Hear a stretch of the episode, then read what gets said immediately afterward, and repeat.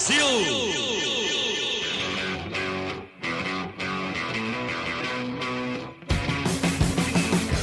Fala galera, eu sou Alexandre Losetti e esse é o episódio número 4 da Sexta Estrela, podcast do Globoesporte.com, dedicado à seleção brasileira, que tem edição do Leonardo Bianchi, coordenação do Juliano Costa. Se você ainda não se acostumou, está errado, já deveria ter se acostumado. O Sexta Estrela está semanalmente na nossa plataforma globoesporte.com barra podcasts e agora também nas áreas de podcasts da Apple e do Google Podcasts. Tem muita coisa legal lá no globoesporte.com, tem o Hoje Sim do Kleber Machado, que é um sucesso, tem o podcast do Eric Faria, enfim, entra lá, você vai se divertir com certeza. Se não se divertir, a culpa é sua, não é minha, não te indiquei absolutamente nada. E essa é uma semana importantíssima para a seleção brasileira, porque na sexta-feira o técnico Tite vai convocar 23 jogadores para a disputa da Copa América, que vai ser realizada aqui no Brasil, você já sabe. É uma missão dificílima para ele, para a comissão técnica, convocar 23. Mas para mim foi muito fácil convocar apenas um companheiro para debater essa lista da seleção. Carlos Eduardo Mansur, repórter e colunista do jornal o Globo, é o meu convocado. Ele é um cavalheiro, é a pessoa mais gentil, mais generosa que eu conheço e um dos melhores textos desse país. E ele que não ouse discordar de mim. Mansur, que honra falar com você aqui no Sexta Estrela. Seja bem-vindo, amigo. Olá, Zé, tudo bem? Olha, a primeira, primeira coisa é que tem um erro aí nessa história. De, depois desses elogios todos, você dizer que o gentil sou eu, tem alguma coisa que tem alguma coisa errada aí, né? Gentileza gera gentileza, Mansur. Você sabe disso. É. Mas, olha, é uma honra enorme estar aqui falando com você. Já tinha te avisado que quando, quando eu quisesse era só gritar que eu, que eu vinha correndo, então eu tô aqui. É, esse é um risco que você corre de eu gritar semanalmente também, mas eu vou, prometo que eu vou te poupar um pouquinho, porque eu sei que você também tem um monte de coisas aí para fazer. Entre elas, eu quero saber se as comemorações pelo título de domingo já terminaram ou se você continua cantando Blue Moon aí a plenos pulmões pelas ruas do Rio de Janeiro. Não, terminaram rápido, porque essa é uma questão dos guardiolistas, né? É, se acostumam muito com a, com a taça e aí acaba virando quase uma rotina, entendeu? É tipo mundial para time europeu, né, mano? Você comemora ali na hora tal, mas depois parou. E depois já para casa, siga a sua vida e vamos lá. É verdade, é verdade. O Mansur é um guardiolista. Eu também sou, embora um pouco mais flexível. O Mansur tem um pouquinho de radicalismo e que toda. O Mansur tem um problema. Toda vez que ele argumenta, você tende a concordar com ele, não importa o que ele fale. Então, cuidado quando vocês forem ouvir Carlos Eduardo Mansur. Não se deixem seduzir por todos os argumentos desse rapaz. Mansa, vamos falar da lista de 23 jogadores que o Tite vai anunciar. Lembrando que é quarta-feira, agora já dia 15, é, a, a seleção brasileira manda uma lista de 40 nomes para Comembol, que são 40 jogadores que podem ser inscritos futuramente na Copa América. Essa lista não vai ser divulgada porque a seleção prefere já falar de uma vez quem são os 23 escolhidos, diferente, por exemplo, do Paraguai, que no começo dessa semana divulgou uma lista com 40, entre eles o Derlis Gonzalez do Santos, o Romero do Corinthians, nomes conhecidos aí do futebol brasileiro. Pra gente organizar melhor aqui, Mansur, vamos dividir por posição ou não? Acho que fica melhor até para quem tá ouvindo, né? Vamos, eu só queria não correr o risco, sem correr, querer correr o risco de, de, de, de causar uma revolução no que você tinha imaginado, é só uma, uma coisa preliminar à lista que eu acho fundamental dessa Copa América e muito perigosa, porque a gente conhece como é o Brasil e o humor do brasileiro com seleção. Eu acho que a comissão técnica vai divulgar essa lista num momento delicadíssimo para ela. Porque não adianta argumentar que é um início de ciclo pós-Copa, que se fez muitas mudanças nas, nas, últimas listas e testes de jogadores, e que era natural uma queda de rendimento, uma perda de senso coletivo do que a seleção tinha, porque nada, infelizmente, nada no Brasil é enxergado como processo. E, naturalmente, essa Copa América vai exigir uma mescla, mesmo que sejam jogadores que não cheguem ao fim do ciclo, mas que ele inclua jogadores que, que, que com uma idade mais avançada e que estavam na última Copa do Mundo e que têm um lastro de seleção, porque, infelizmente, tudo aqui nesse país é resultado. E o brasileiro, por mais que hoje diga, ah, a Copa América, a gente não está prestando atenção nisso, na hora que entrar em campo vai exigir vitória, e se a vitória não vier, todo, toda aquela certa mágoa que está represada desde a derrota da Copa do Mundo, quando o país aparentemente entendeu que era um absurdo oferecer a cabeça do, do, do treinador como uma bandeja, como se costuma fazer a cada derrota importante, dessa vez vai acabar descarregando toda essa, toda essa questão que está represada desde a Copa do Mundo na Copa América. Então, acho que é uma competição delicadíssima sob o ponto de vista do do humor com que o brasileiro enxergará a sequência do trabalho até a Copa do Mundo. Só esse, essa introdução que eu achava importante fazer a lista. É, ela é importantíssima, Mansur, até porque tem outra coisa, né? É, o brasileiro tem um vício. É, aliás, a gente tem vários vícios ligados ao futebol, mas um deles é condicionar a montagem de uma seleção brasileira à Copa do Mundo, ainda que falte quatro anos e meio para a próxima, né? Que são quatro anos e meio separam a Copa do Mundo de 18 da de 22, que vai ser em dezembro, no Catar. E quando acabou a Copa, já todo mundo queria uma renovação pensando na Copa do Mundo, e eu acho que não há melhor maneira de você construir um caminho sólido para a Copa do Mundo de 2022 que não seja é, realmente mesclando um pouquinho com jogadores mais experientes, porque você despejar jovens, por mais potencial que eles tenham, numa equipe, numa seleção brasileira que joga de vez em quando, que joga esporadicamente, tudo bem, faz mais jogos do que já fez em outros momentos da história, mas ainda insuficiente para se construir algo coletivamente é, sólido, rápido. Então, despejar um monte de garoto no time não me parece de fato a melhor solução, por mais que, obviamente, o grande objetivo seja chegar à Copa do Mundo de 22. Verdade, ainda mais num país como o Brasil, em que você corre o risco de um num processo muito radical de transformação, você acabar desacreditando todo o processo, porque a pressão se torna insustentável. E o pior, quando, quando você falou, ah, após a Copa do Mundo, muita gente pediu uma renovação radical, é porque o brasileiro, na verdade, ele tem uma enorme dificuldade de conviver com uma realidade. Ganha-se ganha muito menos Copas do Mundo do que se perde. Só que a cada derrota, o brasileiro, por mais que o trabalho tenha sido, em dois anos, o Tite tenha tirado a seleção do zero para competir no mesmo nível das melhores seleções do mundo, o Brasil podia sim ter ido à final da Copa do Mundo, pelo, mesmo sem ter jogado na Copa um futebol como jogava na eliminatória, podia ter ido à final da Copa do Mundo, jogou melhor do que a Bélgica no jogo que foi eliminado, mesmo o trabalho tendo sido claramente bem feito até a Copa do Mundo, o brasileiro sempre quer um vilão pós-derrota. E era isso que motivava essa pressão também por renovação. Então, todo esse trabalho sempre tem que ser muito cuidadoso. E é claro, você fazer uma transformação gradual é muito mais racional do que, como você falou, despejar jovens de uma vez. Fato, Mansur. Vamos então aos goleiros. É, não me parece ter dúvida em relação ao titular e ao reserva imediato. Né? Acho que não, não discordaremos que Alisson e Ederson serão convocados para a Copa América merecidamente, mas há a questão do terceiro goleiro, é, em que se tem o talvez hoje o Cássio sendo entre aqueles que jogam no Brasil o nome mais cotado, mesmo sem ter sido convocado entre a Copa do Mundo. Ele foi o terceiro goleiro da Copa e depois não foi mais chamado. É, tem o Neto do Valência, tem o Everton do Palmeiras que foi convocado para os últimos amistosos contra Panamá e República Tcheca. É, como é que você vê essa disputa pela vaga e é, Alisson e Ederson garantidos, né, Mansur? Alisson e Ederson garantidos e aliás eu concordo, eu, eu ainda, ainda concordo com as escolha pelo Alisson como o número um, primeiro porque ele, o Tite já herdou a seleção com ele no, como número um e não houve motivo para se mexer nisso desde então, né? É, a seleção não deixou de ganhar jogos por falhas envolvendo o Alisson. É, Aliás, Mansur, desculpa te interromper, mas eu acho que pelo contrário, né? Eu tenho a impressão, a distância que o Alisson chega para a Copa América é, com um respaldo público e, e também de parte da mídia muito maior do que ele tinha na Copa do Mundo, porque manter o nível que ele tinha na Roma no Liverpool e talvez até melhorar com recordes, com grandes campanhas e com final de Champions League, eu acho que isso carimbou de vez o Alisson como goleiro titular da seleção. De vez, não há mais dúvida. Eu acho que essa posição aí ela é absolutamente consolidada e é justo o Ederson ser o seu reserva imediato. E é curiosa essa questão do Cássio, né? porque a gente continua enxergando ele como o, um potencial terceiro goleiro de uma competição, mesmo sem ele ter sido chamado nesse ciclo, nesse mini ciclo aí pós-Copa do Mundo. É, é, ele, o Cássio é um goleiro que talvez não seja é, na, na, questão técnica tão completo, mas ele tem uma questão que para a competição, eventualmente numa, numa, necessidade pode ser importante, que é a capacidade de ter intervenções decisivas em momentos muito importantes e muito tensos de jogo. Ele, nesse ponto ele tem uma, uma, uma frieza e uma, e, e uma, uma trajetória que, que o fazem colecionar jogadas muito decisivas, que nessa questão de competições que tem muito mata-mata, que você não, que você tem a, a, busca pelo erro mínimo, é, ela, ela pode acabar pesando. É, mas você tem aí competitivo, você tem o Everton, que é da, da, última convocação, e você tem o Neto também, que é um goleiro, de certa forma, experimentado no futebol europeu, com, uma, com, com trajetória, enfim. É, eu, eu acho que tende a ter uma, numa competição de seis jogos no máximo, como a Copa América, o terceiro goleiro tende a aparecer muito pouco, né? Tende, é uma possibilidade muito pequena de que ele jogue, mas é, é, é, eu acho que não sai disso. Acho muito possível que a gente tenha o Cássio na lista, mesmo não, ter, não tendo sido convocado nesse período. É, o Cássio seria o meu terceiro goleiro, por isso que o, que o Mansur já explanou, a capacidade que ele tem de, em momentos decisivos, se tornar importante, a experiência que ele tem, o alto nível de treinamento que ele entrega também aos outros dois, quando é, no dia a dia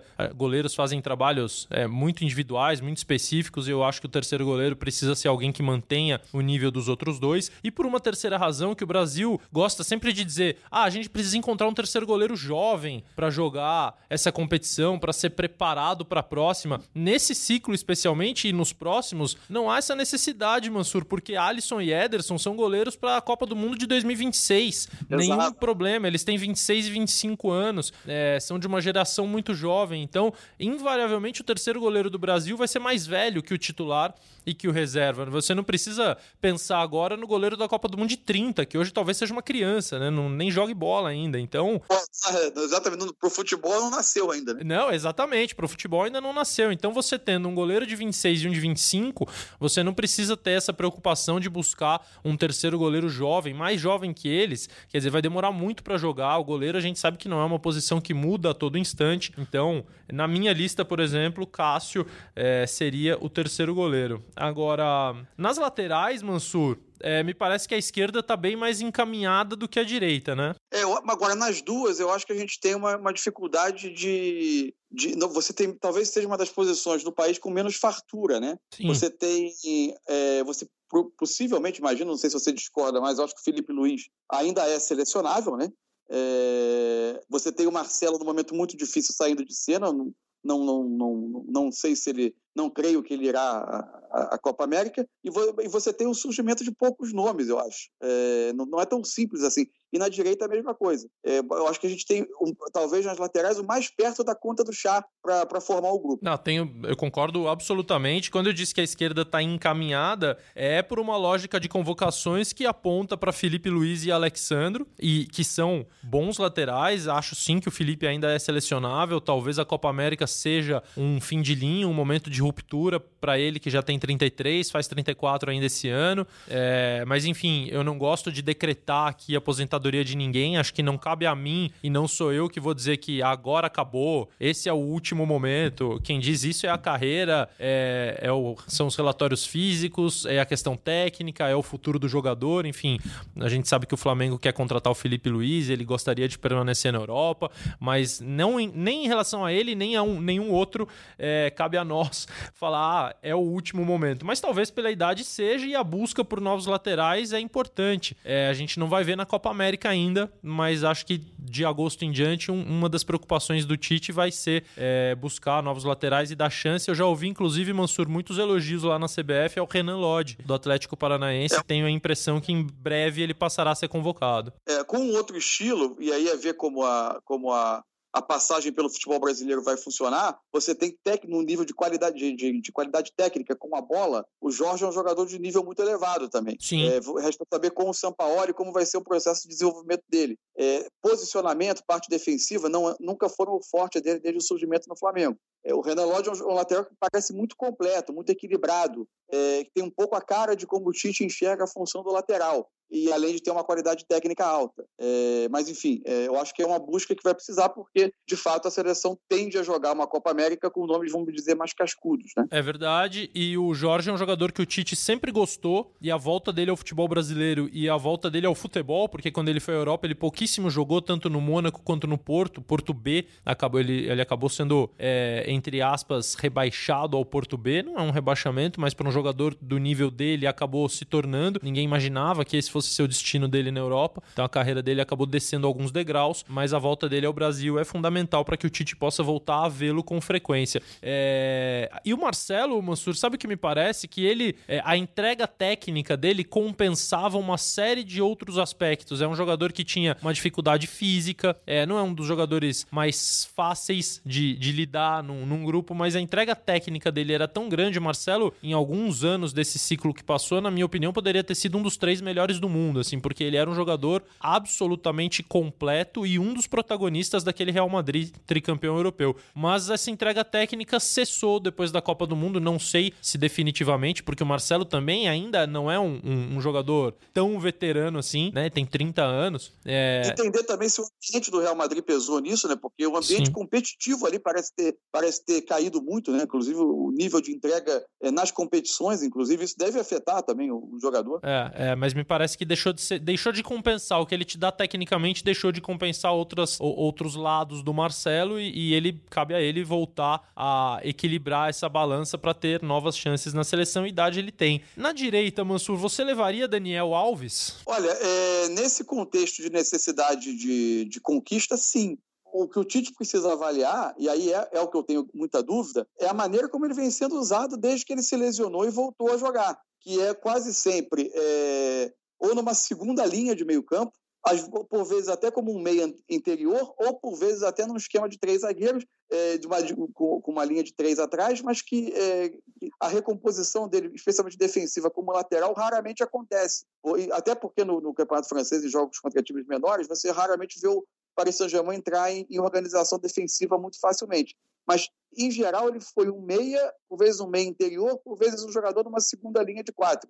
É, e aí eu acho que na, na seleção não encaixa tanto a não ser que o Tite queira trazê-lo como uma, uma bola de segurança, justamente pela pressão que pode cercar essa seleção ao longo da Copa América. Eu acho até que seria justificável. Sob o ponto de vista técnico, eu acho que eu iria hoje, talvez, com as, os dois outros jogadores mais convocados, Fagner e Danilo. O, o, Daniel Alves não joga pela seleção brasileira desde março do ano passado, aqueles últimos amistosos antes da convocação para a Copa do Mundo. Depois ele se lesionou, perdeu a Copa, perdeu todo o segundo semestre, foi convocado para os amistosos de março desse ano, não pôde porque porque teve uma lesão muscular, não pôde se apresentar. Então vai aí mais de um ano sem o Daniel na seleção. É, já é um jogador bem veterano. Agora, Mansur, me, me, me vem uma questão à cabeça do ponto de vista do equilíbrio do time. O Daniel, é, você já disse que vem, vem sendo escalado mais adiantado, em posições mais adiantadas do que a lateral direita, que é a posição dele, da carreira dele, é, por uma série de questões físicas, é, enfim, ligadas à idade dele, à condição dele, também à montagem do PSG.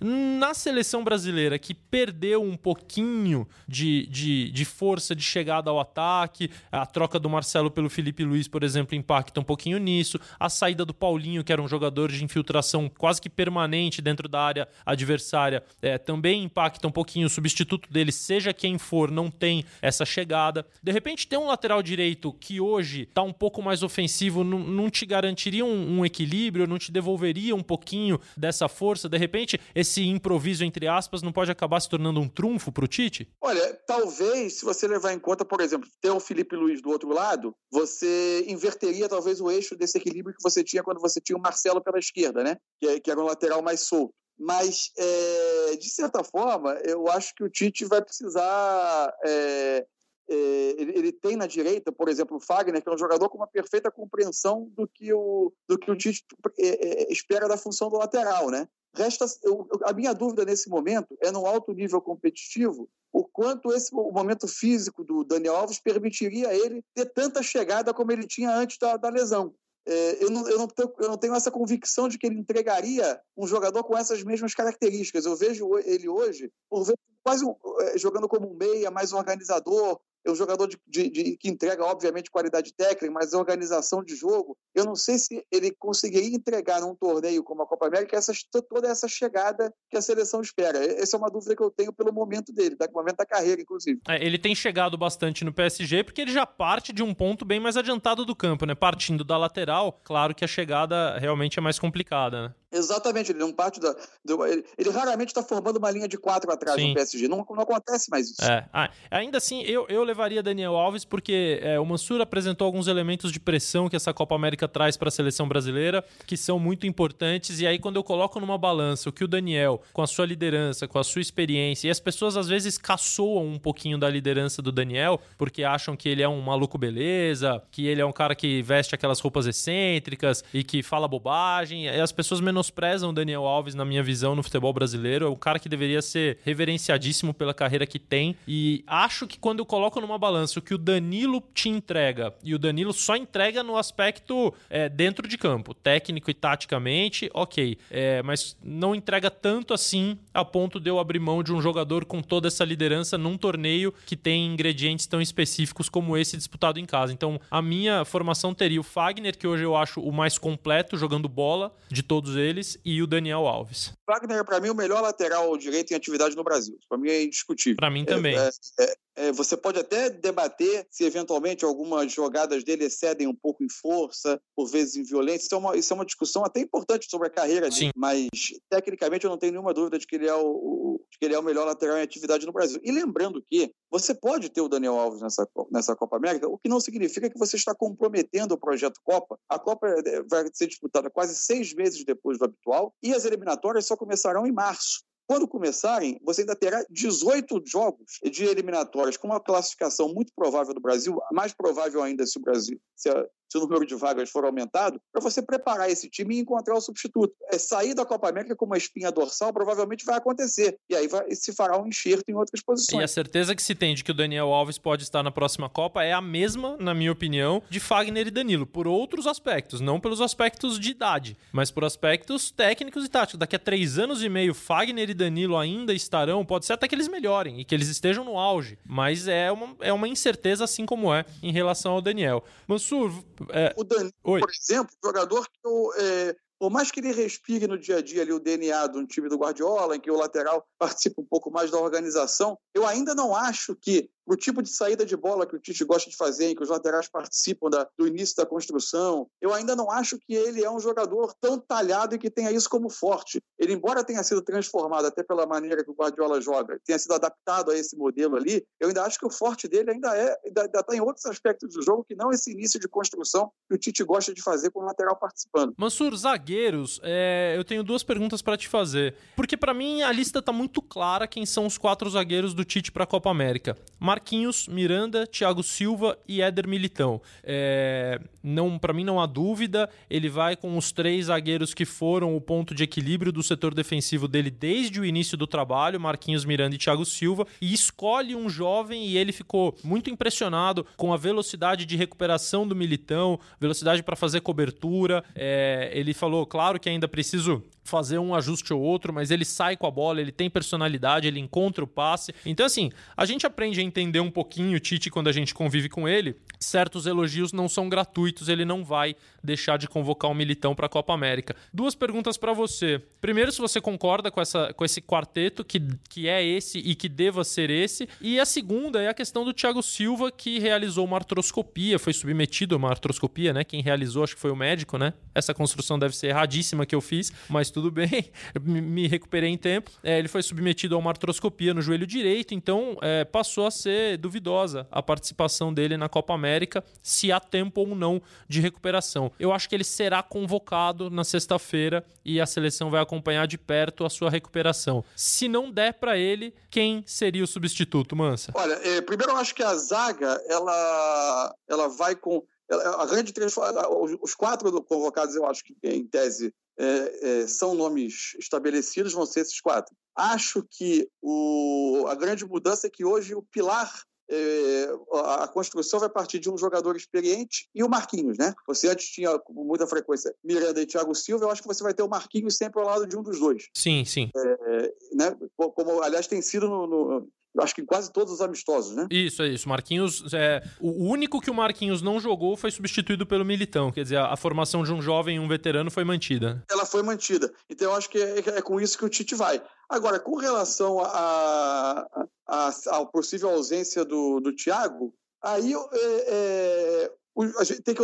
observando as últimas convocações, você que tem essa estatística melhor, é, tem, os nomes mais chamados quais foram? Dedé, Pablo e o Felipe do Porto. Mas o Felipe do Porto, te adianto que não, não, tá, não tá no radar. Assim, não, o desempenho dele em treinamentos, principalmente, e, e no jogo, não foi o suficiente para mantê-lo, ou pelo menos para que ele fosse um dos primeiros da fila ali. É, o, eu acho que acaba, acaba recaindo no Dedé, né? É. A, a, a, primeira opção. É, nem acho, talvez, que, ele, que, que, que o que o Dedé né, dessa temporada até agora, a temporada que está iniciando, seja o mesmo da, da, temporada passada. Mas eu acho que não é uma, uma, uma mudança de nível suficiente para justificar uma, que, ele, que, ele, que ele não seja a quinta opção nesse ponto. É, Mansur, mas aí tem, tem um nome aí que não foi convocado ainda depois da Copa do Mundo, mas que teve uma mudança importante na carreira no final do ano passado para o início desse ano é, e que a seleção brasileira nunca deixou de gostar muito, que é o do Rodrigo Caio. Ele deixou o São Paulo, foi para o Flamengo. O São Paulo, é, a carreira dele não, não tinha mais como evoluir, ele nem jogar mais com frequência jogava. No Flamengo ele é titular,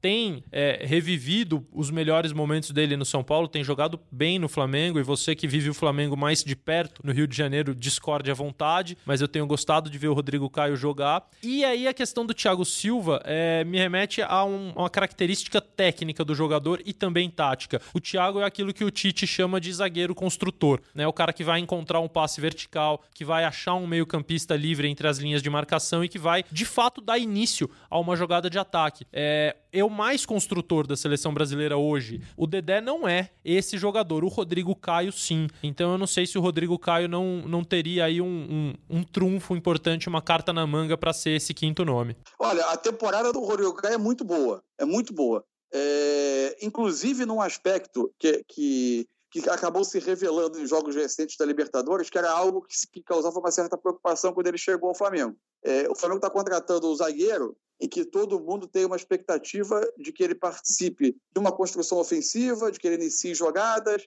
ele tem uma origem de volante, é, ele chega bem no ataque, ele, ele, a bola aérea ofensiva dele é muito boa, mas é, a Libertadores, inevitavelmente, como o futebol sul-americano não é Europa, e você não tem esse nível de dominação que alguns clubes exercem, em algum momento você é muito pressionado. E, e o defensor é forçado a, a, a ser um rebatedor é, de bolas seguidas numa, com uma frequência que, que não acontece em outros lugares. E o Rodrigo Caio respondeu muito bem. É, a temporada dele é muito boa. Ele, de fato, se afirmou no Flamengo, é, conquistou espaço, convenceu a torcida. Ele hoje é um jogador muito admirado pelo, pelo, pelo, pelo, pelo ano que ele faz até agora no Flamengo. Evidentemente que isso é muito mais provado em jogos da Libertadores e no início do brasileiro do que, evidentemente, no Campeonato Estadual. É, eu, é, eu, acho que ele é um nome que, que, que na, na, na, ideia de jogo da seleção faria sentido voltar ao radar.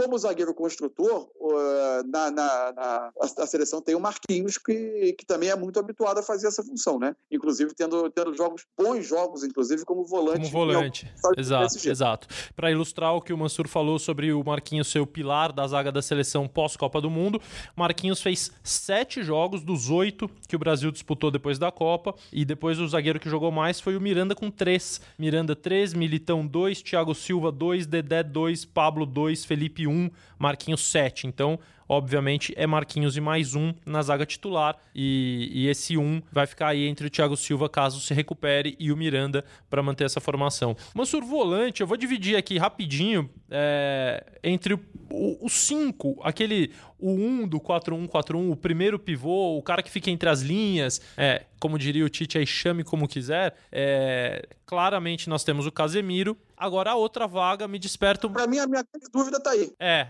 também. É, acho que a sua dúvida é a mesma que a minha. Porque é, é, na minha cabeça eu até acho que, sob o ponto de vista da, do, do, do simbolismo da coisa, é, é, a, esquece o lado técnico. Eu acho que o lado técnico dele, é, é, as pessoas reconhecem que é alto, embora o, o brasileiro seja difícil de, de, compreender algumas questões. Mas, enfim, eu Sim. acho que o Fernandinho, se o, se, o, se o Tite pudesse escolher no mundo ideal, ele o levaria.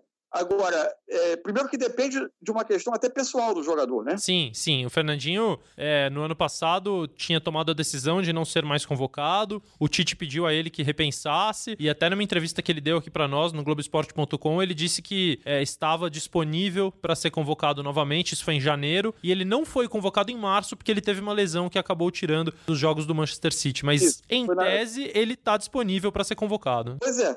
É, e aí, você, por exemplo, o, o, o, jogador brasileiro que você tem em destaque na Europa jogando na posição de 5. Com frequência, é, quem, quem, quem, com mais frequência faz essa função, e bem, é o Fabinho, né? Sim. Convocado por Liverpool, passou por um período. Foi contratado pelo Liverpool, passou por um período de adaptação ao, ao jeito Klopp de jogar e, por vezes, é é já foi escalado no início, numa, numa, primeira metade da temporada, por vezes, como uma dupla de volante, mas depois passou claramente a jogar como um cinco, às vezes com melhor desempenho, às vezes como pior. Na seleção, é, ele, se eu não tiver errado, e aí você me corrige, que você tem esses dados muito melhores do que eu. Eu me lembro dele, por exemplo, nesse jogo com a República Tcheca, mas numa parte final do jogo em que a seleção praticamente teve, é, é, terminou o jogo quase num 4-2-3-1, quase um 4-2-4, em que ele fazia uma dupla. Eu, eu puxando aqui agora pela memória, posso ser que esteja errado, eu não estou conseguindo me lembrar dele executar a função do 1. Não, não, não executou,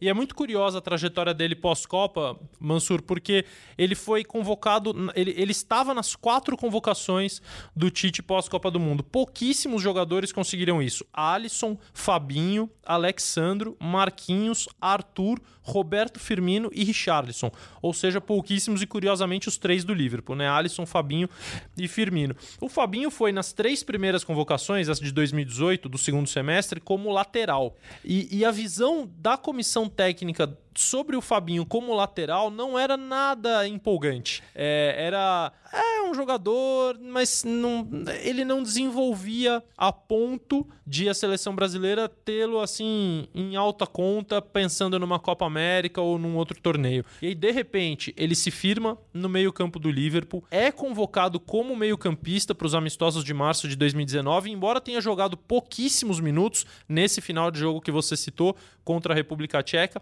ele treina muito bem. E ele muda a impressão da comissão técnica sobre ele treinando na posição que de fato ele está acostumado a jogar nos últimos anos, que é a de volante. É, e aí o Kleber Xavier, auxiliar do Tite, viaja para ver as semifinais da Liga dos Campeões e ele faz aquelas duas partidas contra o Barcelona que, na minha opinião, foram impressionantes do ponto de vista de como ele encarou é, Messi, como ele encarou Soares, tanto na bola, mas como naquela questão de, de tentar se impor, de tentar se fazer respeitar por jogadores tecnicamente espetaculares, entre eles o melhor do mundo, é, diante dos olhos do auxiliar do Tite. Para mim, quando você junta todos esses fatores, o fato dele ter sido convocado em todas, dele estar tá jogando o que está jogando e dele ter é, essa imposição que ele teve em jogos extremamente difíceis, eu acho que ele obrigou o Tite a convocá-lo. Essa é a minha impressão. Ele, ele foi abrindo espaço para ele próprio, porque de fato foi muito surpreendente aquela, aquelas primeiras listas em que ele aparecia como lateral, né? Porque parecia algo um pouco desvinculado da rotina do jogador que o Tite evitava fazer desde que ele assumiu a seleção. É, eu, eu, até acho que o primeiro jogo no Liverpool, no Camp Nou, é, ele teve um pouquinho mais de dificuldade, mas as circunstâncias do jogo foram um tanto cruéis. Você tinha o Messi circulando muito por aquele setor, é, a, a, o, o, Liverpool perde o, o perde o jogador de meio, perde o Keita logo no primeiro tempo, você tem uma adaptação nas funções e ali o, parte do jogo ele ficou um pouco sobrecarregado, né, cumprindo ali a frente da área. Agora, no, em ânfimo de atuação dele é, é, é, de cinema, é cinematográfica. Ele, ele, ele ali faz tudo que se pode exigir no camisa acima. É óbvio que são modelos de jogo diferentes, mas você também não vai conseguir reproduzir fielmente tudo que o jogador faz em clube e seleção, porque senão você vai acabar sacrificando demais a sua convocação em, em, em função dessa, dessas pequenas questões. Não é, não é possível, são universos diferentes é, eu acho que ele, ele, ele, acabou ganhando um espaço que, que me parece definitivo. É, é, eu também tenho essa grande dúvida. Eu adoro o Fernandinho e gostaria muito de vê-lo triunfar na seleção brasileira no Brasil é, para cessar algumas injustiças às quais ele foi condenado, é, algumas até é, assim, sujas é, do ponto de vista humano, pessoal, ofensas que ele recebeu, algo muito, muito sujo. Como se não bastasse uma, uma certa, uma boa dose de ignorância técnica, né? Sim. É, por uma ignorância voluntária, porque é a velha história do tem que ter um vilão, então com a bola, a bola desviou nele e, e, e, no, no escanteio entrou, ou porque ele não conseguiu derrubar o, o, Lukaku, como se, como se naquela época da Copa, da Copa qualquer pessoa estivesse jogando o Lukaku no chão com facilidade, né? É, e, e, tudo isso sendo usado para desqualificá-lo. É, não precisa dizer qual é a importância que tem um camisa 5 num time do Guardiola, né? Então, para a gente ter a noção da, da do, do, status que ele adquiriu com, com, um dos principais treinadores do mundo. Não, não, deve ser de graça isso, né? Não, sem dúvida nenhuma. Eu gostaria muito de ver o Fernandinho triunfar aqui na Copa América, na seleção brasileira, mas hoje eu acho que o Fabinho colocou o Tite numa situação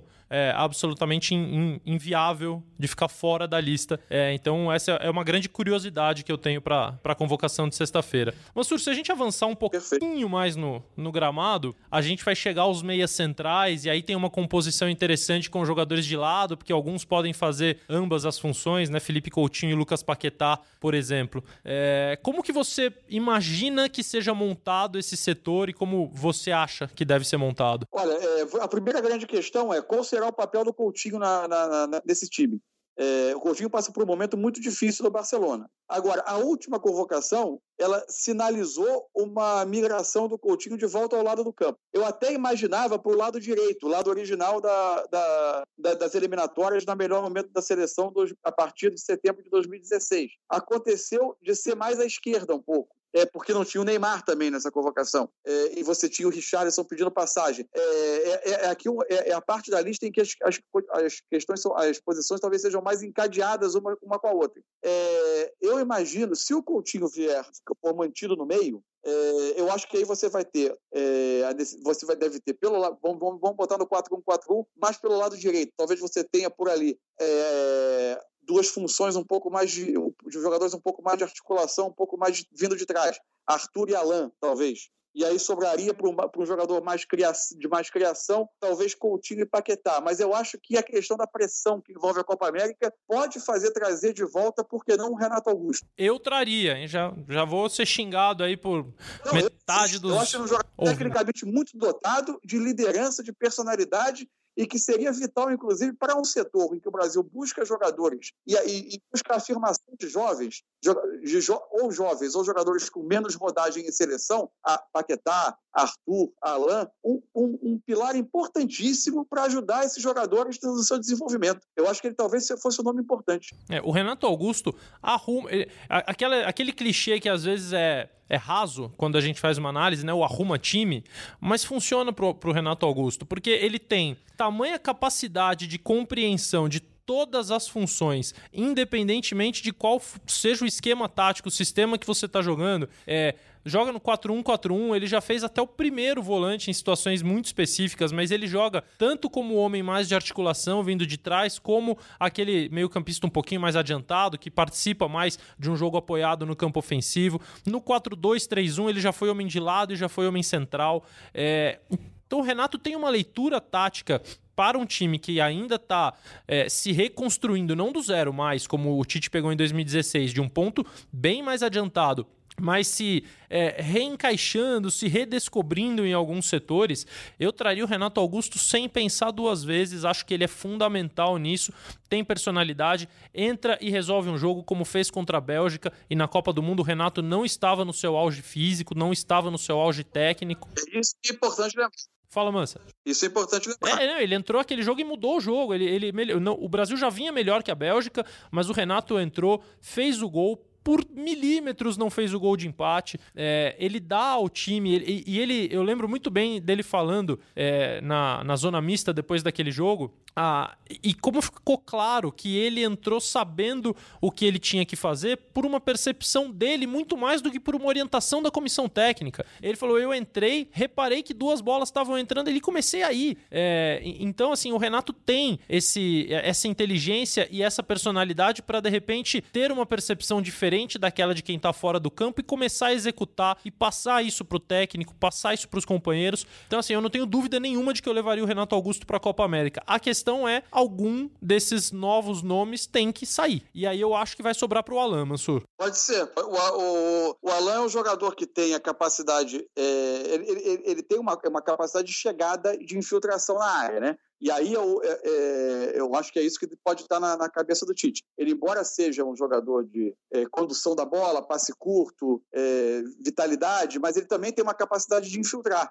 E eu acho que o Tite deve estar desesperadamente atrás de infiltradores, porque desde a saída do Paulinho, e fundamentalmente, e aí que eu digo que as funções aí são encadeadas, é, desde a, a, saída do Paulinho, o Neymar deixando de ser um, um o cada vez mais habituado no PSG a percorrer o campo todo como organizador, é, buscando bola cada vez mais atrás. E, fundamentalmente, a troca Jesus por Firmino, a seleção perdeu a entrada na área. E aí, por isso o Richarlison, como o, o, jogador pela direita, ele ganhou tanto peso. Ele atropelou e pediu passagem. É, apesar de, ele, de lá atrás ele já ter sido nove, ou ter corpo de nove, ele, é, é, é, é ele, ele, ele, no clube e na seleção, ele é vital fazendo essa diagonal da direita para dentro, entrando na área. O Alan, obviamente que o Alan não é um Paulinho, o Alan não é um jogador tão acostumado a fazer gol, aparecer toda hora na área, é outra coisa. Agora, ele é um jogador com essa, um pouco dessa característica, um pouco de chegada, ele tem essa vitalidade para aparecer. Mas, de fato, no peso da das capacidades técnicas, eu acho que sobre, poderia, acabaria sobrando para ele, sim. E num 4-2-3-1 que o Tite passou a considerar a hipótese de jogar nesse sistema depois do bom segundo tempo contra a República Tcheca, em que o time se encaixou mais naturalmente com as novas peças do que no 4-1-4-1, embora não seja o esquema de preferência do Tite, mas ele disse: eu não vou fazer o que eu gosto mais, eu vou fazer o que é melhor para a seleção. Se eu perceber que os caras estão se encaixando num 4-2-3-1, eu vou nele. E aí o Alan talvez seja ainda mais importante para ter um desses volantes mais de trás, um desses dois volantes com mais chegada, com mais infiltração. Então é um quebra-cabeça de fato é, interessante para a gente observar como o Tite vai montar na sexta-feira. É... Paquetá, a questão do Paquetá para mim, que me ficou muito na cabeça. É, muita gente esperava ver na, na, nos jogos de, da, de Panamá e República Tcheca o, o, entendimento dele com o Arthur, né? Sim. Como os dois fariam essa nova dupla de meio-campistas da seleção, uma renovação me chamou um pouco a atenção, eu até não consegui tanto entender. No primeiro jogo, achei o Paquetá muito deslocado à esquerda, com o Coutinho, por vezes, ocupando o corredor mais central. É, é óbvio que o Paquetá até teve um momento muito feliz no jogo, que ele percebeu o espaço, fez a diagonal e acabou fazendo o gol. É, mas eu, eu, acho que acabou se perdendo ali, talvez, uma oportunidade de ver os dois como articuladores, dividindo função de articulação no meio no 4-1-4-1. É isso me, e agora você teve um episódio de disciplina, de suspensão do Paquetá, eu não sei o que, que isso vai mudar na cabeça da comissão técnica. Também, também tem essa questão do Paquetá, que é, perdeu quase toda a parte final da temporada no Milan, primeiro por lesão e esses últimos três jogos por indisciplina, pela expulsão em que ele acabou dando um tapa no braço do árbitro. É, e nesse jogo o Mansur começou o Paquetá como meia central e o Coutinho à esquerda, mas foi a primeira medida do Tite para tentar melhorar o desempenho da equipe foi inverter. É, e, e, a partir do momento que ele inverteu, realmente a gente acabou perdendo um pouco a, a, a percepção e, e, a e, a oportunidade de vê-los também. Uma outra dúvida, você acha possível com essa. No, pensando na, na, no segundo tempo da República Tcheca, em que você teve o 4-2-3-1 é, funcionando por vezes até quase um 4-2-4, porque você tinha quatro homens muito ofensivos na frente, mas quase um 4-2-3-1. Pensando na característica do Firmino como um jogador, o, o, tal, o tal 10 que joga de, com a camisa 9, né? mas que, que, vem, que vem ser um, um, um armador, um jogador que busca o último passe. É, é, é possível, em algumas circunstâncias, você tê-lo junto com Jesus, é, é o Firmino por trás do Jesus, tendo o Neymar de um lado e, e para não perder a articulação, devolver o Coutinho ao lado direito? Não sei, é, é, é talvez seja uma das, uma das possibilidades aí no ar. É possível, eu acho que nesse 4-2-3-1, quando o Tite desenha naquela lousa que ele tem na sala dele, que já apareceu em dezenas de, de reportagens, uhum. quando ele desenha ali um 4-2-3-1, eu acho que o 10 dele hoje é o Coutinho, mas eu acho que a segunda opção de 10 dele é essa que você citou, é o Firmino vindo jogar como 10, até porque o jogo terminou assim contra a República Tcheca, né? O Coutinho, foi, o Coutinho foi substituído, é, o Gabriel Jesus virou o 9, com o Firmino vindo por trás dele, Everton de um lado, David Neres do outro, e os volantes eram Casemiro e Arthur, depois Arthur e Alan. Se eu não me engano, o Alan entrou no lugar do Casemiro, que fez uma partida muito ruim, inclusive, que é raríssimo no Casemiro, principalmente na seleção brasileira. E o 4-2-3-1 também coloca o Arthur um pouquinho mais próximo da saída de bola, né? Que eu acho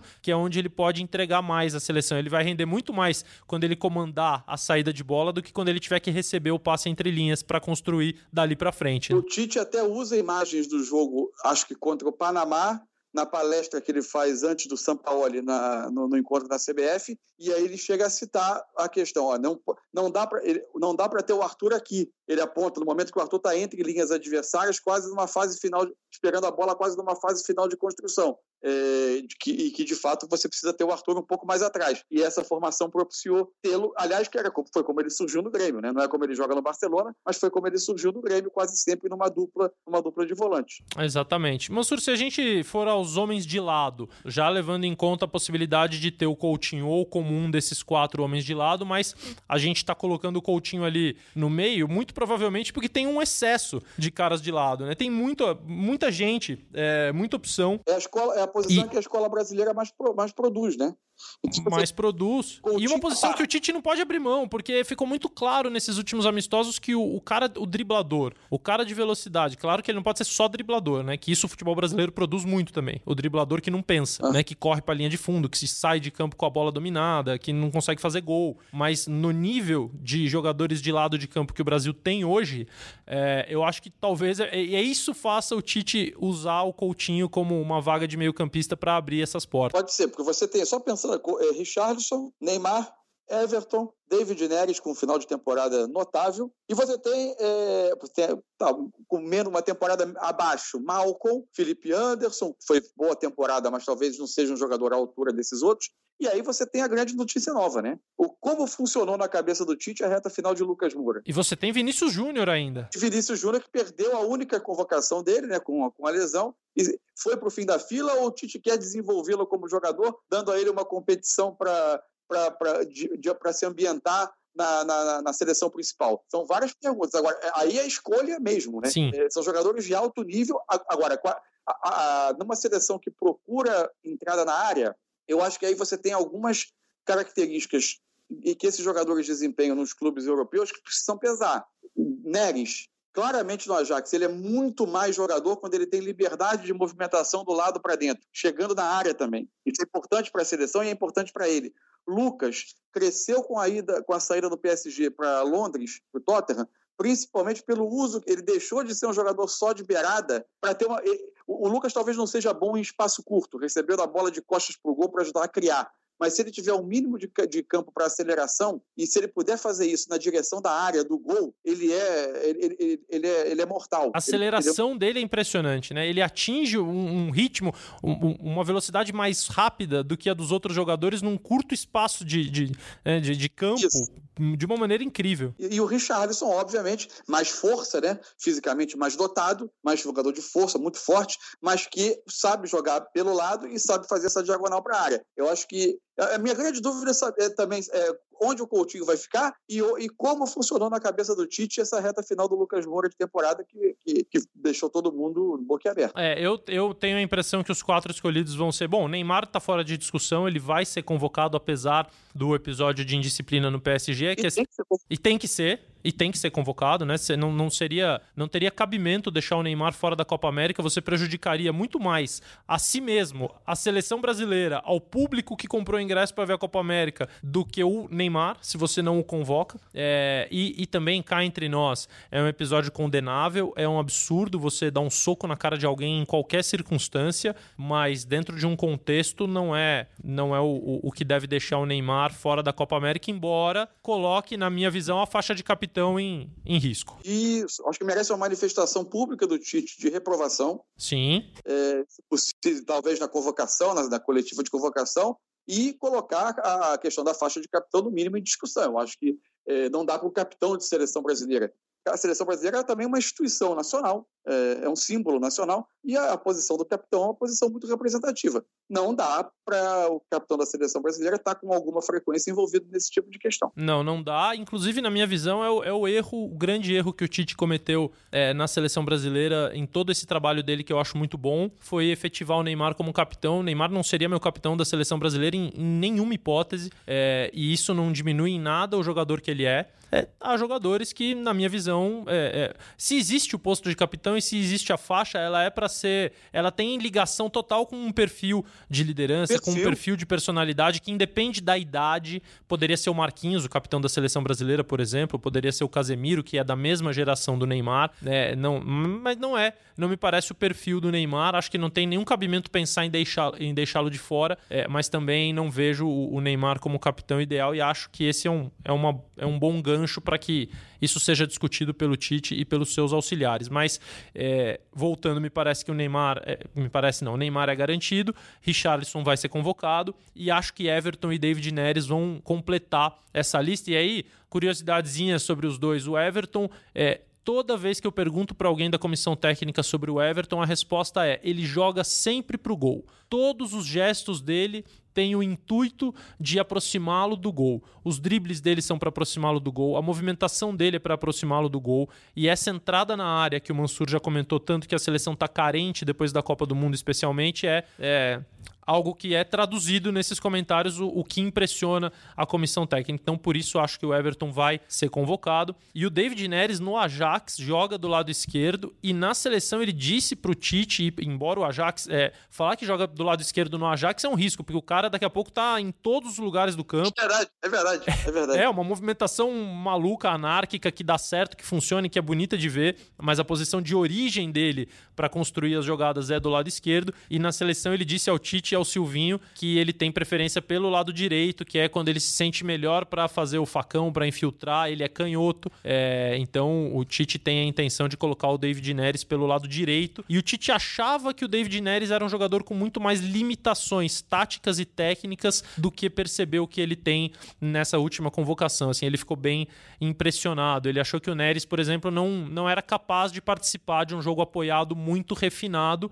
e, e, e ele viu que é, e certamente a passagem do, do Neres pelo Ajax fez ele evoluir muito nesse aspecto. É, até porque nessa movimentação é, tão dessa ciranda que é o ataque do Ajax, né? Nesse carrossel, digamos assim, que é o ataque do Ajax, é, o Neres acabou indo para a esquerda porque o, o, entre aspas o jogador que parte da ponta com o pé invertido que é o Ziyech é, faz isso pelo lado direito né? então é, acabou caindo mas ele, ele a movimentação é, é, total eu acho que ele é capaz de jogar em qualquer dessas posições da frente é. agora bom já que a gente teve debate em quase todas as posições vamos combinar que o 9 é Firmino e Gabriel Jesus né Mansur combinar isso acho que tá, tá, não tem não tem não tem discussão aí é, em, não, vou, vou, vou levantar uma faísquinha então só a última que eu vou levantar ah. sobre a lista. É possível você colocar o Richarlison como 9, o Coutinho como um jogador de lado e abrir espaço para um infiltrador tipo o Alan no meio-campo sem o Gabriel Jesus ou o Tite não seria capaz de fazer isso? Eu acho que não, porque por uma questão, eu, eu acho que não por uma questão de característica. Sim, a temporada do Jesus não foi espetacular. Ele não foi titular do, do Manchester City, não conseguiu ter mais jogos que o Agüero, não. Tudo isso é verdade. É, tecnicamente, nos momentos que entrou, não sei se pela falta de minutos ou o que foi, sentiu alguma coisa? É, não foi brilhante, mas fez, ele contribuiu com gols. Ele tem, na temporada, eu acho que ele tem 19 gols é, na temporada do Manchester City, não é pouco.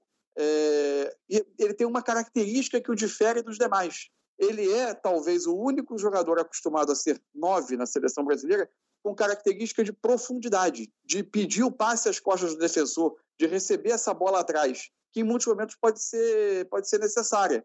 É, eu acho que o Richarlison, como nove, ele é um outro tipo de nove, diferente. Diferente do Firmino, que busca a bola mais atrás, mas é, um é nove um tanto mais de imposição física. O Jesus é diferente, é um nove de mobilidade, mas com muita capacidade de, de, de profundidade, de pedir a bola em profundidade. Eu não vejo isso reproduzido em outros jogadores e não sei se o Tite abriria a mão de ter no grupo um jogador dessa, desse tipo. Mansur, então vamos brincar, vai rapidinho. Seus três goleiros. Ah, os três goleiros. Ah, então vamos. Os três goleiros, para mim, Alisson, Ederson, Cássio. Igual, iguais aos meus. Seus laterais. É... Só para ficar diferente de você, tá? Tá bom. Danilo, Fagner, Alexandre e Felipe Luiz. Daniel Alves, Fagner, Felipe Luiz e Alexandro. Zagueiros. É... Marquinhos, Miranda, Thiago Silva, Militão. E... Isso considerando que o Thiago Silva é saudável. É, não, será convocado. Será convocado o Thiago. Vamos ver se ele vai aguentar lá na frente. E aí, se ele não aguentar, a gente faz um podcast novo para falar sobre o substituto. Por enquanto, vamos de Thiago. Meio-campistas. É, vou começar pelos volantes Casemiro e Fabinho. Casemiro e Fabinho também, com dor no coração pelo Fernandinho. exatamente, exatamente. Eu vou. Aí, aí eu vou formar os quatro mais quatro meio-campistas com Arthur. É... Aí vou, bom, aí eu tenho que pensar na, na, posição do Coutinho, né? Tá complicado, mas vamos manter o Coutinho pelo meio, então. É... Arthur, Coutinho, é... Renato Augusto e Alan. Ah, bom, bom. Você me deixou numa pulga atrás da orelha, mas. É, eu, fiz, eu, fiz, uma construção diferente aqui. É, é, duas posições pelo lado direito, entre aspas, Arthur e Alain, Isso. um jogador de mais, de mais for, um pouco mais de, de, de, de, início, construção desde o início, e outros mais articuladores, e aí compus assim, vamos ver. É, é, bem, é bem interessante, mas também só para ser diferente de você, eu vou de Arthur e Renato Augusto numa posição um pouquinho mais, mais é, retraída e Coutinho e Paquetá sendo um pouco mais armadores ali. Seus at aí, atacantes de lado e, e centroavantes. Isso, os pontas então, Richarlison, Neymar, é, David Neres e Everton. Eu acho que pela lógica do Tite, eu, eu custo a crer que vai ter uma atropelada do Lucas tão rápido assim. Idem. E aí os dois, os dois noves que a gente falou, Firmino e Jesus. Bom, então temos apenas duas discordâncias, né? Danilo e Daniel e Alan e Paquetá. Eu te vejo sexta-feira de manhã na CBF, Mansur? Nos vemos, nos vemos, nos vemos sexta-feira. Então é bom porque quem acertar menos paga o almoço. A gente pode também dizer qualquer coisa que foi o Tite que errou, não foi a gente que errou. Pode ser que o Tite pague o almoço, por que não? Isso pode ser, por que né? não? A gente, a gente cobra o Tite sem nenhum problema. Olha só, pra gente encerrar o Sexta Estrela de hoje, que até se estendeu um pouquinho mais, mas como não se estender tendo o Mansur falando com a gente, é uma repassada rápida na agenda da seleção brasileira, porque vai ser útil. Você vai querer ver o Brasil jogar. Eu sei que você é daqueles que, é, não ligo pra seleção, né? Mas quando ela chegar aqui, não vai falar em outra coisa no bar, tem que escalar esse, não sei o quê. Então, rapidamente, os jogadores vão começar a se apresentar na Granja Comari em Teresópolis dia 22 de maio. A maioria deles entre os dias 27 e 29. Aqueles que estão na final da Champions League, Alisson, Firmino e se forem convocados Fabinho e Lucas Moura, só no comecinho de junho. Dia 5 de junho, o Brasil enfrenta o Catar em Brasília, primeiro amistoso. Dia 9 de junho enfrenta Honduras no Beira-Rio em Porto Alegre, segundo amistoso, e depois começa a Copa América 14 de junho contra a Bolívia no Morumbi, 18 de junho contra a Venezuela na Fonte Nova e 22 de junho contra o Peru na Arena Corinthians e eu também espero ter alguns almoços com você nesse período, Mansur. Teremos, se Deus quiser. Que bom, muito obrigado, cara, por, por participar. Foi assim, riquíssimo. A gente sempre aprende quando te ouve. E aquilo que você falou que quando a gente quiser só gritar, prepare-se, porque gritaremos bastante aí nas próximas semanas. Bom, vai ser uma honra, é sempre um prazer falar com você. É, foi uma, uma, uma, alegria enorme participar. Quando precisar, só chamar. Espero. Da próxima eu prometo falar menos, para atrapalhar menos. Não faça isso, por favor, senão a gente não chama. Mansur, nos vemos na sexta. Obrigado a você e a todo mundo que ouviu o Sexta Estrela. Repetindo, estamos no globoesporte.com barra podcasts, nas plataformas de podcasts da Apple e do Google, com edição do Leonardo Bianchi e coordenação do Juliano Costa. No próximo a gente vai debater a lista do Tite. Valeu, abraço!